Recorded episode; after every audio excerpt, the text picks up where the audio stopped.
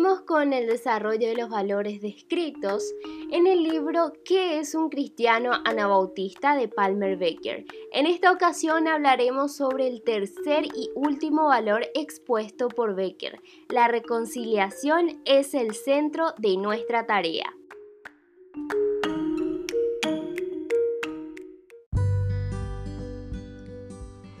Hola, mi nombre es Alexander Gutiérrez Rondón y junto a mi esposa Cristel Núñez te damos la bienvenida a Anateo, un espacio donde podrás encontrar reflexiones, estudios bíblicos, opiniones y más desde una perspectiva anabautista. Bienvenidos.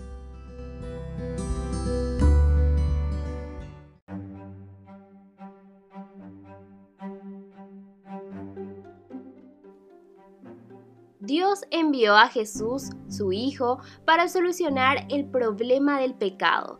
Jesús vino a reconciliar a todos los que respondieran a Dios y a los demás trató los quebrantos e injusticias de toda clase y entrenó a un grupo de seguidores que llegaron a ser embajadores de reconciliación. En el Sermón del Monte Jesús le enseñó a sus discípulos que la paz y la justicia vienen por buscar primero el reino, arrepentirse de lo malo y tratar a los demás como uno quisiera que lo traten. Jesús habló en serio y lo que dijo era también para nosotros. Ser seguidores de Jesús significa comportarse de otra manera, uno de los mayores desafíos para los cristianos fue el conflicto racial, religioso y cultural entre judíos y gentiles, después de haber visto cómo la gente de diversos trasfondos era llena del Espíritu e integraba la familia de Dios, los apóstoles coincidieron en que era por medio de la fe en Cristo. Durante los primeros siglos, los seguidores de Jesús se negaron a participar en combates militares, entendían que se encontraban bajo la orden de amar a sus enemigos, no de matarlos. Si les hubiéramos preguntado a los primeros cristianos, creo que habrían dicho reconciliar a las personas con Dios y unas con otras es el centro de nuestra tarea. A pesar de que Jesús dijo que su reino no era de este mundo, con el tiempo se fueron generando diferentes pensamientos y dinámicas con respecto a esto. Uno de los ejemplos es Constantino, quien siendo rey logró generar una diferencia entre el reino voluntario ordenado por Jesús y el reino ordenado por el emperador. Los cristianos se tornaron perseguidores. Los anteriores pacificadores fueron a la guerra en lugar de gastar sus energías en la evangelización, en hacer la paz y el ministerio.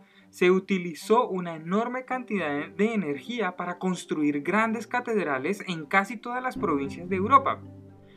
A Agustín le preocupaban mucho los asuntos de moral como la ebriedad, la avaricia, los juegos de azar y el adulterio, pero su enseñanza y su práctica sobre la paz y la justicia fueron severamente restringidas a una iglesia íntimamente unida al imperio. En lugar de procurar la reconciliación con los enemigos, Agustín empezó a creer que la fe cristiana debía ser defendida. Así surgió la teoría de la guerra justa, más adelante, Lutero, Zwinglio y Calvino hicieron muchas cosas buenas, sin embargo, al igual que Agustín, enfatizaron el perdón y la obediencia personal a los diez mandamientos, pero brindaron menos enseñanza y práctica acerca de la gracia transformadora, la evangelización y la paz. Para los primeros cristianos anabautistas bajo el liderazgo de Menos Simons, junto con otros, lucharon por descubrir interpretaciones en común para vivir como cuerpo de Cristo en el mundo. Llegaron a creer que por la obra del Espíritu Santo y por su compromiso mutuo, los seguidores de Jesús podían llegar a ser como Cristo y actuar como Cristo. Los anabautistas querían que las escrituras fueran su única arma en sus estudios enfatizaban compartir la economía, la paz con Dios, la paz entre ellos y la paz con sus enemigos. El movimiento anabautista fue en algún sentido el movimiento carismático o del Espíritu Santo en el área de la reforma fue también el movimiento evangelístico del siglo XVI. Tuvieron papeles importantes al promover la causa de la justicia social en su época. No era concebible que los genuinos seguidores de Jesús que habían sido transformados por el Espíritu de Dios y bautizados en un cuerpo de Cristo se aferraran a sus bienes materiales y a sus riquezas si veían a sus compañeros en necesidad. Si les hubiéramos preguntado, creo que menos Simons y la mayoría de los primeros cristianos anabautistas habrían respondido igual que los primeros discípulos, reconciliarnos con el pueblo de Dios y unos con otros es el centro de nuestra tarea.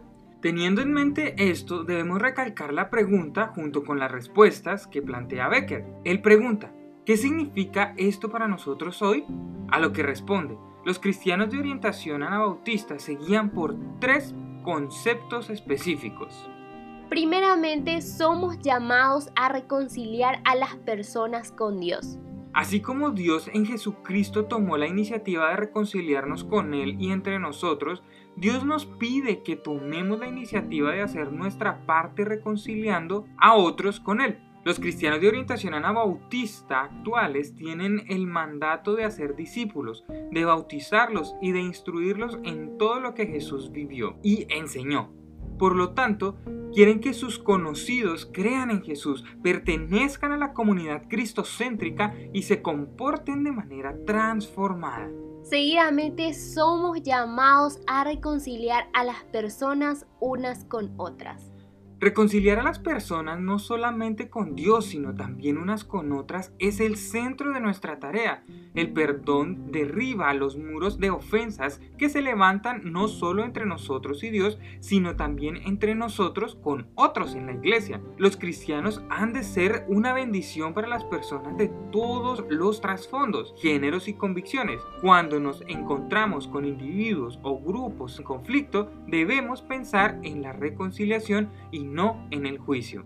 Por último, somos llamados a ser embajadores de la reconciliación en el mundo. Evangelizar y hacer la paz van juntos en la reconciliación. Aunque algunos cristianos dicen que la evangelización está en el centro de nuestra tarea y otros colocan allí el hacer la paz, podría ser mejor decir que la reconciliación es el centro de nuestra tarea. Es debido a su idea de la salvación como transformación que los cristianos anabautistas de hoy se niegan a participar en la guerra. En el mundo moderno, la guerra entrena soldados para mentir, odiar y destruir. Las personas transformadas no hacen tales cosas. Y para ir concluyendo, en resumen, los cristianos de orientación anabautista entienden que son llamados a en primer lugar, ayudar a reconciliar a la gente con Dios.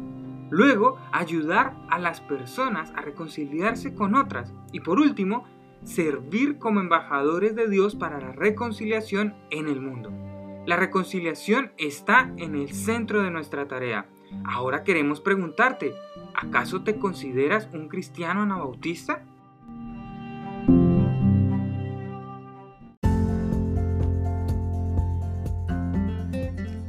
Este fue un episodio más de Anateo. Esperamos que haya sido de bendición para tu vida y no olvides de compartir nuestros contenidos con tus amigos o con tu comunidad. Encuéntranos y escúchanos en las diferentes aplicaciones de podcast y en las páginas web hijosdelsiglo21.com e iglesiadiosesamor.home.blog. No olvides también seguirnos en Facebook. Hasta un próximo episodio.